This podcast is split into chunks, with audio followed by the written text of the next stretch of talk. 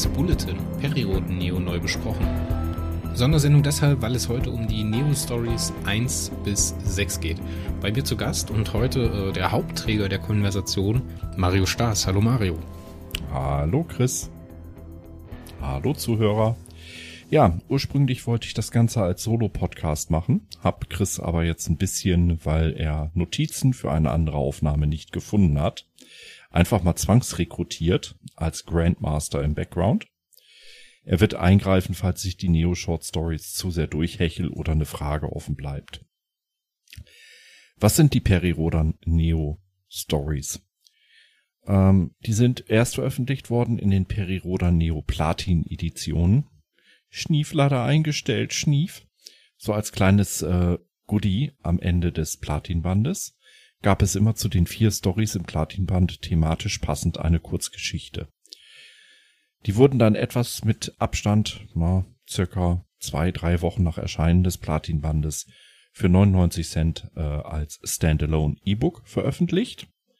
Also man war nicht gezwungen, wenn man die Neos schon hatte, ein Platinband jetzt nur für diese eine Story zu kaufen.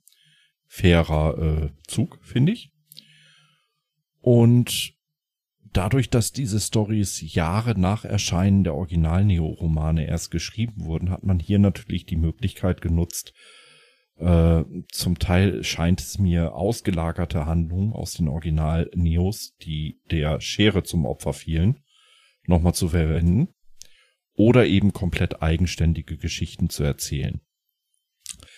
So eine Neo-Story ist halt wie jede Kurzgeschichte kurz, ungefähr 30 Seiten auf dem E-Book-Reader, entspricht so ungefähr einem Drittel bis Viertel eines Neo-Romans. Ja, und dann würde ich sagen, lege ich mal los mit der Periroda Neo Story 1. Moment, Moment, Moment, Moment, Moment. Mario. Ja. Jetzt hast du mich einfach so abgeknipst ich will nochmal betonen, wie schade das ist, dass die Platinbände nicht mehr gemacht werden. Sauschade ist das. Sauschade. Ja. Da hat sich dann tatsächlich leider äh, das Ganze finanziell nicht mehr gelohnt für den äh, herausbringenden Verlag. Ein Umstand, den ich heute immer noch traurig finde, weil sie sind edel anzugucken. Die Inhalte sind edel. Ja, es ist äh, aber da muss man sagen, Neo hat auch offensichtlich mehr E-Book-Reader als äh, die Erstauflage unterm Strich, also im Verhältnis zum Print. Immerhin gibt's die Neo-Serie an sich noch, das ist ja schon mal positiv. Immerhin hat's die nicht erwischt, ne? ja, besser so als anders, ne? Aber schade, dass es die Platin-Dinger nicht mehr gibt. Ja, man muss es realistisch sehen. Äh, ich bin froh, solange es die dünnen Neos noch gibt, dass wir die noch haben. Aber es ist wirklich schade, ja. Weil die waren wirklich super edel und ich finde, man hat mit den Platin-Editionen auch einen schönen, äh, modernen Kontrast zu den doch mittlerweile etwas altbacken wirkenden äh, Silberbänden. Ja, schade, dass man sich da nicht getraut hat, den kompletten Turn zu machen. Und halt auch mal die Silberbände ein bisschen zu überarbeiten, so vom, vom Look and Feel. Ich meine, es ist trotzdem noch ein geiles Buch, so ein Silberband. Ich finde, das Format ist optimal vom Silberband, so für die Hand. Ist genauso wie mit den kleinen Neos. So, das ist ein Taschenbuch in der Größe, will ich's haben. Das liegt super. Aber die Schrift ist schon sehr klein in den Silberbändern. Äh, die Außenhülle fasst sich nicht unbedingt geil an und die wirken auch so ein bisschen aus der Zeit gefallen, muss ich sagen. Ja, andererseits, du hast eine Buchserie, die eine Art Bibliothek bilden soll, ne? Und vom Buchrücken her natürlich saugeil im, im Regal. Ja, natürlich, natürlich. Hast. Und wenn man da jetzt das Design jetzt noch großartig ändern würde, ich meine, es ist ja schon ein Riesenschritt, dass sie jetzt äh, äh, die Titelbilder bei den ersten Nachdrucken anfangen zu ändern.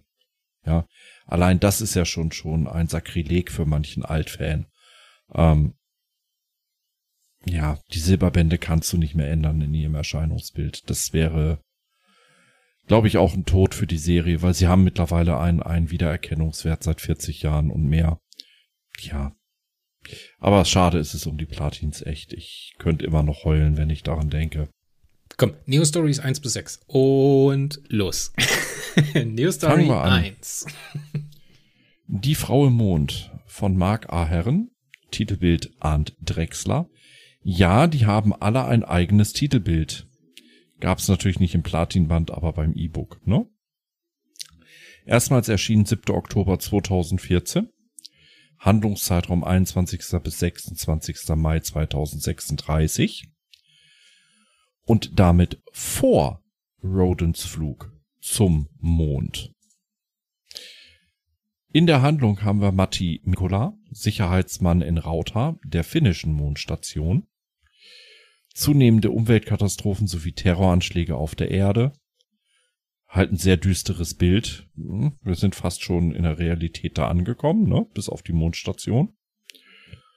Und ähm, dann hat die Mondstation noch Funkausfälle, Technikausfälle, eins nach dem anderen ähm, bricht dort zusammen und sie haben halt keinen Kontakt mehr zur Heimat.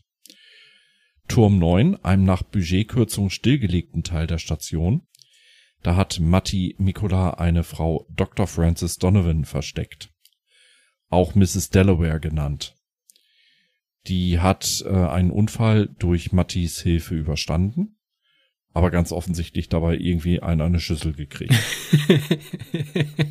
ich bin halt nur für die dreckige Lache da. Sorry, Leute.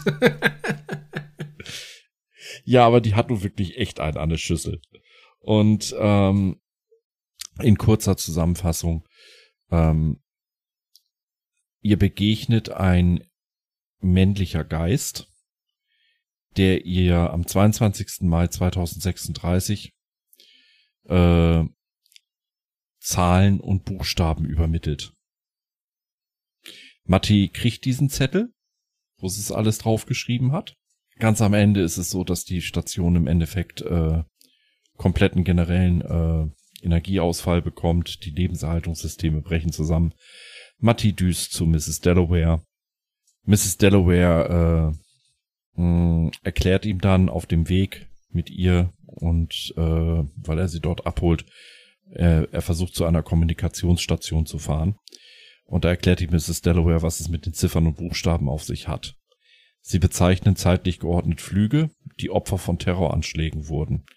Und jedem Flug ist eine Sitzplatznummer zugeordnet und sieben der Flüge haben noch stattzufinden. Und jetzt reift Matti, äh, ja, im Endeffekt der Plan, diese sieben Flüge noch zur Erde zu melden damit wenigstens siebenmal ein Flugzeugbombenattentat äh, verhindert werden kann. Das gelingt ihm auch, aber es wird die letzte Tat seines Lebens gewesen sein. Und was er dafür geopfert hat, für die Liste mit den Flügen? Tja, er hätte auch die Existenz der Akoniden auf dem Mond verpfeifen können.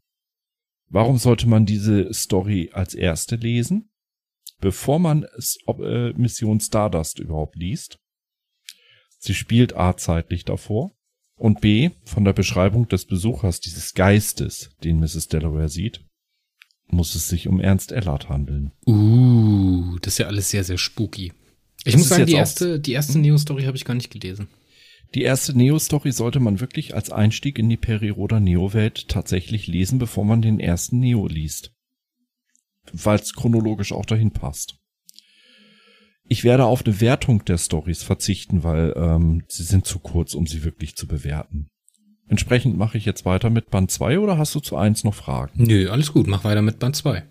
Das Juwel im Lotus Autor Oliver Plaschka, Titelbild Arndt Drexler, erstmals erschien 8. Dezember 2014. Handlungszeitraum 31. Mai bis 12. Juli 2036, Handlungsort Erde. Stammt aus der Periroda Neoplatin Edition 2. Und hier empfiehlt es sich wirklich erst nach Neo 8, also quasi wie bei den Platinbänden, ne? Platinband immer vier Neos drinne, Platinband 2 Nummer 5 bis 8. Hier haben wir also eine Story, die ein bisschen ein Geschehenes innerhalb der ersten acht Hefte aufgreift, und zwar Clark G. Flipper. Wir erinnern uns, äh, der ist ja äh, Krankvorsorge um seine Geliebte, Beth, und hat sich von Perry abgesetzt, um Beth finden zu können.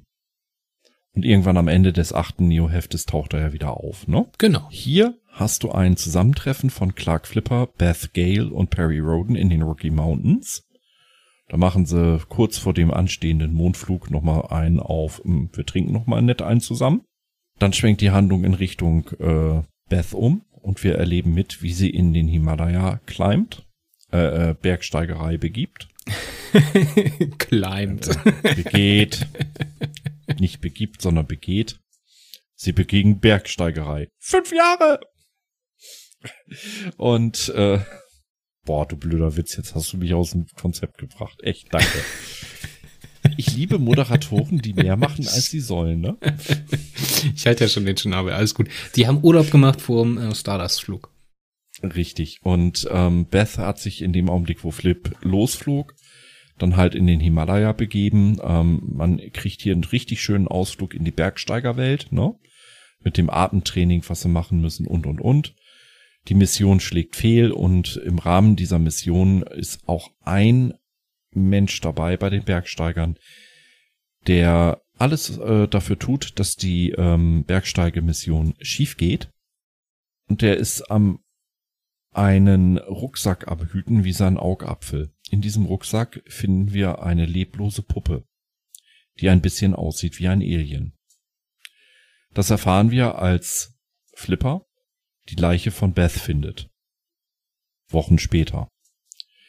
Und damit haben wir dann den Turn zu Heft 8 von Neo natürlich drinnen, ne? Gleichzeitig muss man als anmerken zu den Puppen.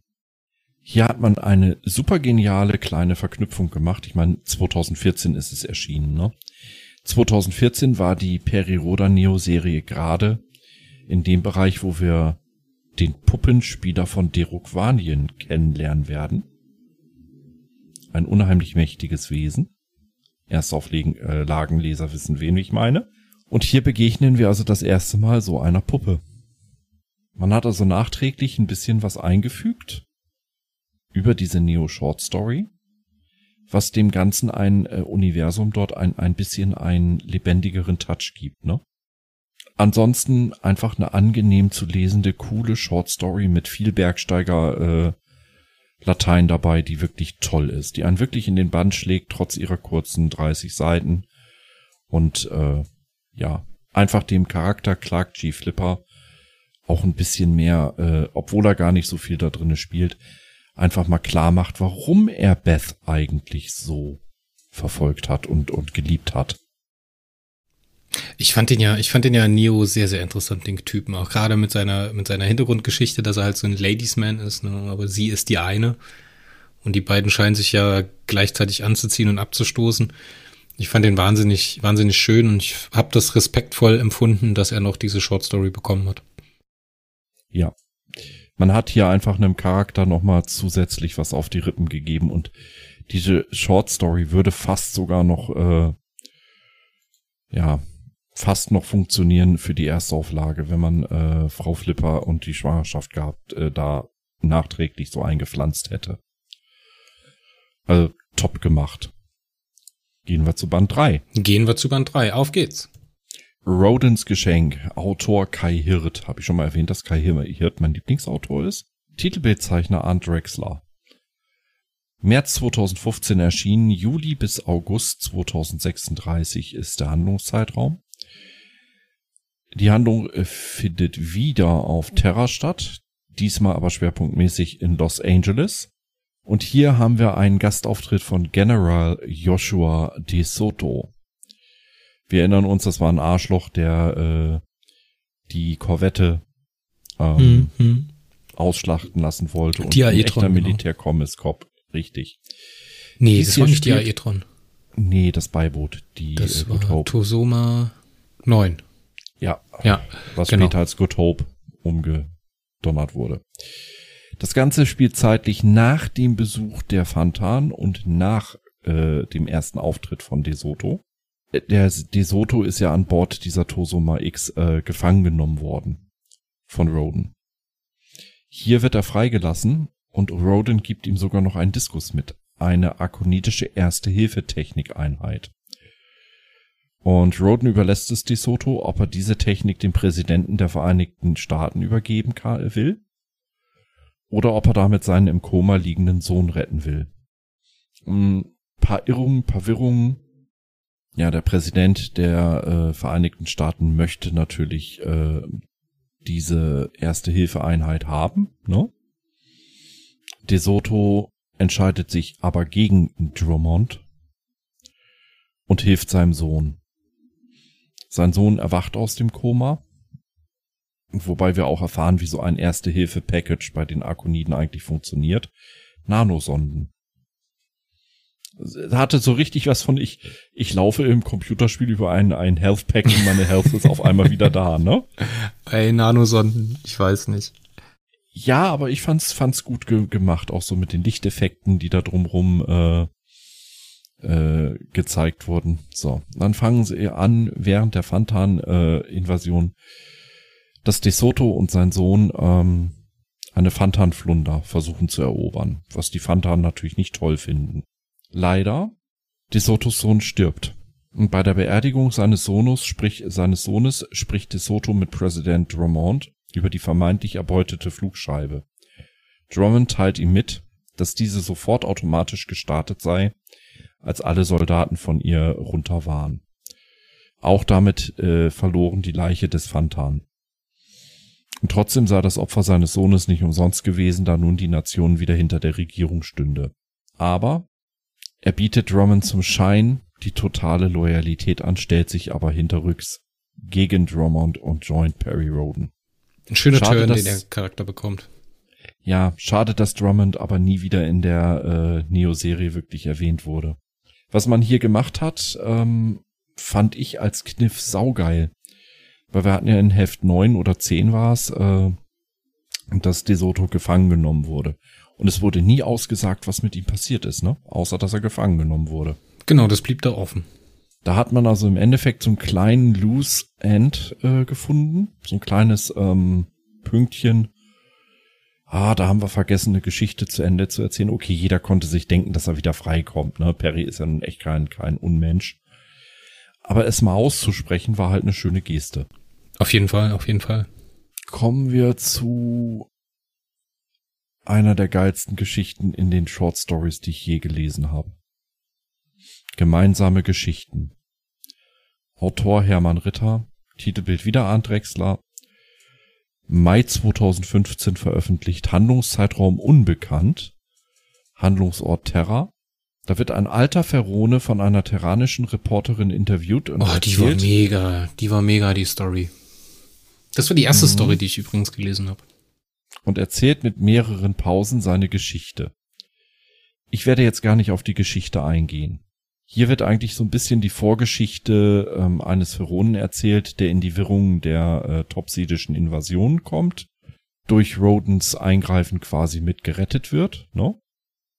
Und jetzt das Ende seines Lebens mit einem Terraner zusammen erlebt, sein Freund Mark, und er möchte zurück nach Ferrol, um dort in Ruhe zu sterben an der Seite von Mark. Ja, aber Mark war auch irgendwie so ein geheim Dienst, Johnny, oder? Da war doch irgendwas. Waren die nicht irgendwie vom hm. Ligadienst? Das wurde nicht wirklich ausgesagt, nein. Was mir aber sehr gefallen hat bei dieser Story. A, ein Ferone und ein Terraner, die zusammen leben, eine starke Freundschaft haben und man mag es kaum glauben, es wurde nie in der Geschichte ausgesprochen, aber es ist, glaube ich, jedem klar, die beiden sind ein Paar. Ja, total schön. Auch total so, was die für Momente in der Story haben, wie der Mark sich um den Pharaonen kümmert. Sehr, ja. sehr liebevoll. Also sag, was du willst, aber das ist ein schwules Pärchen. Punkt aus. Ja, mein Gott. Aber es bleibt dem Leser überlassen, diese Interpretation für sich selber äh, vorzunehmen. Es wird nicht explizit ausgesagt. Aber das so einzubinden, da muss ich sagen, Hermann Ritter, geile Idee. Es ist einfach eine Alltagsgeschichte über zwei alte Menschen. ja, die über ihr bisheriges Leben in einem Interview reflektieren. Geil gelöst. Ich, ich war nach der Story geflasht. Ja, und vor allen Dingen, weil sie genau hier das schon damals 2014 gemacht hat, beziehungsweise 2015, ähm, was ich eigentlich von Perineo auch erwarte. Du hast nicht nur die ganz normalen Charaktere, du hast einfach die Inklusion auch von, von, äh, äh, ja. Mir war auch wieder nicht klassischen Liebespärchen, ne? Mark Herren hatte das Ding geschrieben, gell? Nein, Hermann Ritter. Hermann Ritter, entschuldige. Die beiden ver verhaue ich immer. das war auch so beschrieben, dass das überhaupt nicht Thema gewesen ist oder dass die Reporterin darauf angesprungen ist, sondern das war einfach so gegeben, dass die halt so total fürsorglich füreinander gewesen sind, dass die, dass du ein Gefühl hattest, dass die wirklich miteinander gelebt haben. Und das ja. war so intensives Storytelling auf diesen 30 Seiten, was ich halt so sehr flüssig, aber jetzt nicht flott. Ich würde nicht sagen, dass es eine flotte Story gewesen ist, sondern es war halt schon tragend. Man hat so das Gefühl bekommen, okay, die sind schon gesetztere Herren. Ne? Er macht immer wieder eine Pause. Es ist total ähm, detailreich geschildert, wie er zum Beispiel trinkt, dass er einen Schluck Wasser nimmt oder sowas und dann das Glas wieder hinstellt und dann kommt der Mark, gießt ihm was ein oder eben nicht. Ganz, ganz, ganz, ganz toll. Also wirklich, wirklich schön. Und alleine dafür lohnt sich der ähm, Platinband. Ja, oder die 99 Cent, wenn es jetzt als E-Book sein Ja, mein Gott. Also ja. äh, die sind's auf jeden Fall wert. Und vielleicht ein kleiner Schwank aus meiner Jugend, warum mich die, dieses Pärchen hat mich total an äh, ein homosexuelles Pärchen erinnert, die ich im Real Life kannte. Meine Eltern hatten am Dümmer See ein Wochenendhaus. Und zwei Häuser uns gegenüber, zwei Häuser nach links versetzt, lebte so ein Pärchen. Ein etwas jüngerer, der war so um die 50, ne? und einer, der war so um die 70. Und die waren total inkludiert, damals schon in den 70ern und 80ern. Es hat keinen interessiert, dass die beiden Männer miteinander wohnen. Und der Jüngere hat sich auch immer wieder vorbildlich, wenn der Ältere irgendwie, wenn es ihm nicht so gut ging, hat sich einfach vorbildlich um ihn gekümmert. Ja, und es wurde nie ausgesprochen, dass die beiden alten Pärchen sind. Aber sie waren's halt. Ja, super schön. Ja, einfach die selbstverständlichste Sache der Welt. So sollte man damit umgehen. Geiles Ding, 10 von 10 Sternen. Punkt. so, jetzt habe ich gegen mein eigenes Ich werte nicht verstoßen, aber das ist mir egal. Kommen wir zu Neo Story Nummer 5. Jetzt haben wir Mark A. Herren. Stimmt, ja. Mit Whistlers Weg. Titelbild und Drexler. September 2015 veröffentlicht, Zeitraum 18. Januar bis 25. Juli 2036. Handlungsorte Manila, Vancouver, Terrania. Boah, ich sollte mal aufhören, die ganze Zeit so in Texanisch zu Bist du etwa ein Cowboy oder oder was? Ja, so in etwa. Ähm, wir erinnern uns in den äh, Stories der Neo Platin Edition 5 in den normalen äh, Heften hatten wir ja Whistler den durchgeknallten Typen mit seinen Puppen, den Verbrecher. Genau. Hier wird mal erklärt, was das mit den Puppen denn wirklich auf sich hat, weil das wurde in den Originalheften nie wirklich so ganz klar, ne? Alistair T. Whistler lässt sich von einem Verbrechersyndikat unterstützen, äh, um seine Forschung machen zu können. Irgendwann kommt das Oberhaupt des Syndikates zu ihm und überredet ihn, äh, dass das Bewusstsein dieses alten Mannes auf ein Computerchip übertragen werden soll. Quasi ein Weg in die Unsterblichkeit. Beim Transfer, teilweise mit arkonitischer Technologie gepimpt, geht was schief. Der Syndikatschef stirbt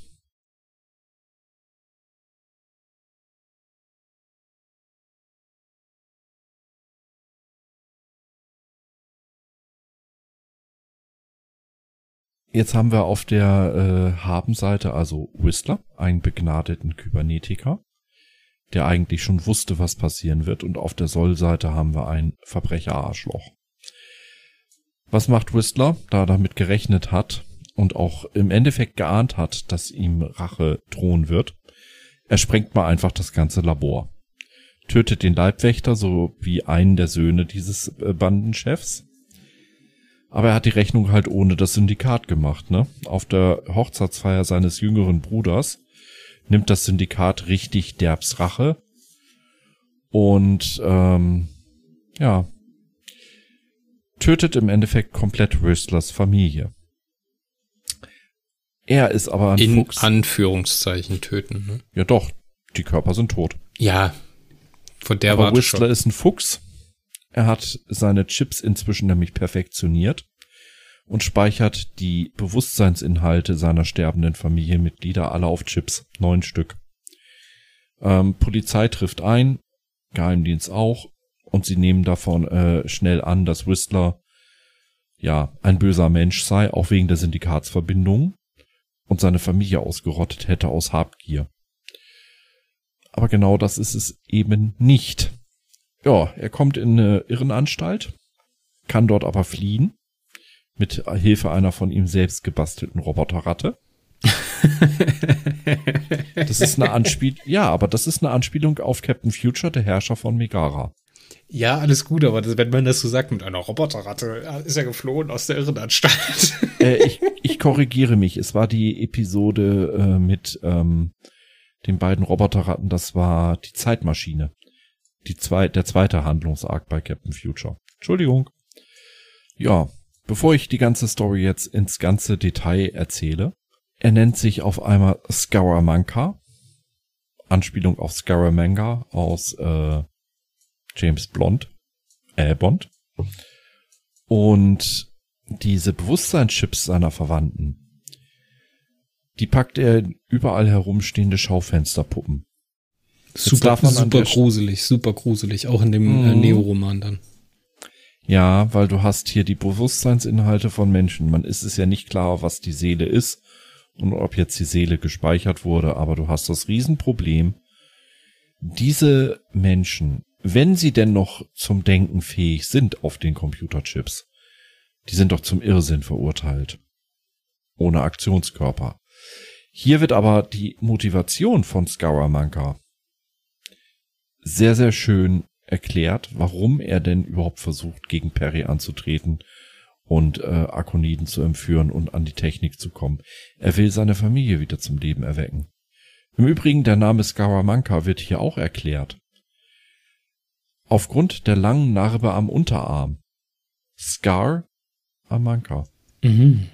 Ich hatte das Gefühl hier das erste Mal, dass diese Story nicht extra geschrieben wurde, sondern aus Fragmenten, die aus dem Originalheft rausgeschmissen wurden, ein bisschen aufgebauscht, ein bisschen umgestellt und die Hintergrundstory gebaut wurde.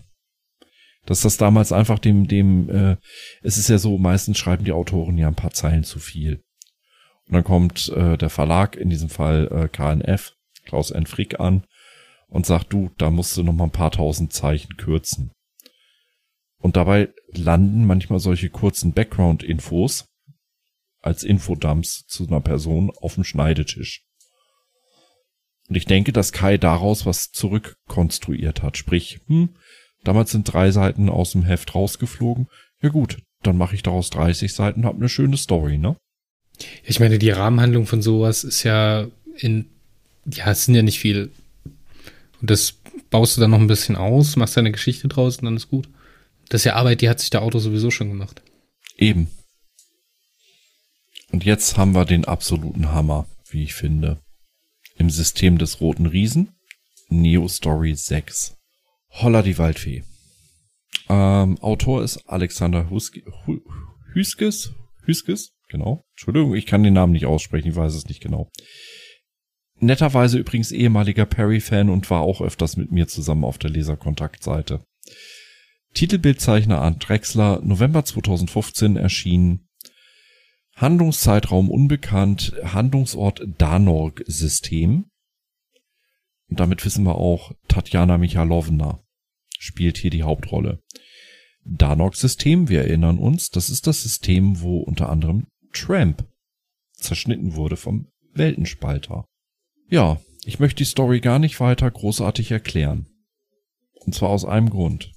Das Ganze ist eine Einbindung für den Roman rund um den Weltenspalter.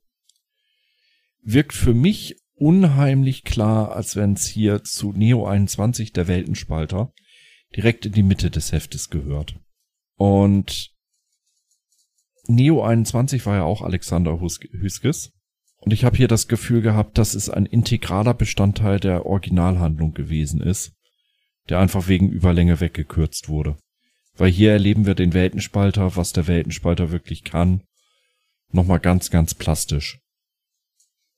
Und erfahren ein paar Hintergrundinfos. Das ist immer gut. Ja, aber diese Story als Standalone zu lesen funktioniert irgendwie kaum. Die musst du wirklich in der Mitte des Heftes 21 lesen. Dann zündet das Ding richtig und gibt der 21 nochmal richtig zusätzlich Power. Ich weiß gar nicht, wie man das am besten machen soll, weil mittendrin nochmal 30 Seiten einschieben, wo dann nochmal eine neue Story anfängt, das ist schwierig. Ja, und trotzdem funktioniert es mit dem Ding hier. Ich glaube, danach ist es auch. Ja, kann man machen. Ich fand's mittendrin einzuschieben beim zweiten Lesedurchgang, äh, nicht beim ersten. Da ging es ja nicht. Und die Story hat einen Impact dadurch gewonnen. Wow. Also das ist super. Das waren die ersten sechs Neo-Stories. Warum wir diese ersten sechs jetzt als kleinen Mini-Zusatz-Podcast gemacht haben? Ähm, ganz einfache Geschichte. Die Neo-Short Stories sind es wert. Kauft sie euch gerne für 99 Cent einzeln, immer zum diesem Viererabschnitt passend. Es sind nicht alle so toll wie die ersten sechs. Muss man einfach auch fairerweise sagen. Aber es sind 18 insgesamt. Und in diesen 18 erfahren einzelne Personen oder Gegebenheiten aus der Perineo-Serie einfach nochmal eine Vertiefung, die wirklich Fleisch auf die Rippen bringt. Die eventuell auch die ein oder andere liegen gelassene Fla Frage oder ja, Mini-Plotholes auffüllt. Und das mit sehr viel Liebe. Also du merkst wirklich, wie die Autoren mit diesen kurzen 30 Seiten circa ihren Spaß gehabt haben. Ja, und vor allen Dingen haben sie halt immer irgendwas hinzugefügt. Und das ist halt das Wichtige. Ich finde, wenn du dir äh, gerade die Story von äh, Mark A. Herren, nee, Mensch, jetzt. Alexander Hüskes. Nee, wie hieß denn die mit dem alten Feron? Hermann Ritter. Hermann Ritter, genau. Verdammt. Schon wieder. Anschaust, das ist, ähm, das passt immer irgendwie rein und man kann das auch so als Rahmen lesen. Ne, Gerade bei der ersten Staffel ist es ja so, die erste liest du am besten, wenn es noch bevor du das erste Heft Sternstaub in die Hand nimmst und die zweite liest du sozusagen als Abschluss. Und gerade auch die äh, von mit dem alten Ferron, die liest du halt, nachdem der Topsieder-Konflikt zu Ende gegangen ist. So als Abrund, so um nochmal ein bisschen Fleisch zu bekommen. Und meistens ist es auch gerade von der Tonung auch nochmal ein bisschen was anderes. Es gibt ja nochmal so ein, so ein, so ein Gefühl für die Welt mit. Und ich finde, es ist halt unglaublich intelligent gelöst, dass man, dass man die in die Platinbänder ausgelagert hat und nicht irgendwie als Bonus äh, in die, in die Heftserie oder die, in die Taschenhefte gebracht hat. Mhm. Weil ähm, die auch beim zweiten Lesen, ich meine, wenn man dann irgendwann die Hefte so gelesen hat und dann sagt man sich halt, okay, man kauft die Platinbänder, hat man halt da nochmal einen Bonus. Und das, ich glaube, beim zweiten Mal lesen kann man das besser wertschätzen. Beim ersten Mal lesen ist man, glaube ich, zu heiß und will halt schnell in der Staffel voran und will halt wissen, wie die Geschichte ausgeht. Deswegen weiß ich halt nicht, ob die Leute die Ruhe haben würden, alle vier Bände nochmal 30 Seiten extra zu lesen. Mit einer Neo-Story, die halt nicht die Handlung unbedingt voranbringt. Ne? Es gibt ein paar Situationen, wo das ja durchaus gemacht wird in den ersten sechs. Aber ich glaube, das, also mich würde das stören. So, ich würde dann erstmal die Staffel zu Ende lesen und würde mir dann die Neo-Stories angucken. So habe ich es auch gemacht. Und die ersten ja. beiden habe ich auch erst After the Fact gelesen und ähm, ich glaube, die mit dem alten Ferron war wirklich die einzige, die ich dann mit Ende des Platinbands gelesen habe. Also sie sind schon richtig platziert am Ende des Platinbands und man kann sie auch wirklich ganz bequem am Ende des Platinbands lesen. Ich find's unheimlich traurig, dass die Short Stories mit Einstellung der Platinbände auch beendet wurden. Hier hätte ich mir sehr gewünscht, wenn sie ähm, drei oder vier Stück ne, im Jahr beibehalten worden wären, als reines E-Book zumindest. Aber du kennst ja das Problem, dann hast du wieder die Leser die, der Printausgabe, die dann Sturm laufen, ne? Ich lese aber nur Print, dafür hole ich mir keinen E-Book-Reader. Ja, schade. Ja, für E-Book hätte es halt, wäre optimal für E-Book. Wäre so ein bisschen Beifang von den Autoren gewesen, die sich halt noch ein bisschen hätten ausleben können, aber ja, mein Gott. Ist jetzt nicht ja, schlimm, dass es es nicht mehr gibt. Die danach sind ja, da, das hast du ja auch so ein bisschen durchblicken lassen. Die, Qual die hohe Qualität der ersten sechs wird nicht unbedingt gehalten. Ja, lieber die Neo Serie an sich als äh, die Short Stories in den Platinbänden. Ja, ich hätte aber trotzdem, wie gesagt, gerne zwei oder drei Short Stories aus dem Neo-Universum pro Jahr. Und sei es als E-Book only gehabt, ähm, für 99 Cent hast du wirklich ein, selbst bei den schwächeren Neo-Stories später, du hast einen guten Gegenwert. Ja, auf jeden Fall, auf jeden Fall. Ja, also 99 Cent sind fair. Ähm, bevor wir uns im Kreis drehen. Wenn euch dieses kleine Mini-Format gefallen hat, es gibt ja außer Perineo Short Stories noch die Kurzgeschichten in den Erstauflagenheften Stellaris. Lasst es uns wissen. Wünscht ihr euch ein Special zu den Stellaris-Geschichten? Die gibt's nämlich als Bundle auch als E-Book. Ja, habe ich noch nicht gelesen. Weiß ich nicht. Aber komm, wir lassen es gut sein für die erste Sondersendung von Bulls Bulletin zu den ersten sechs Short Stories.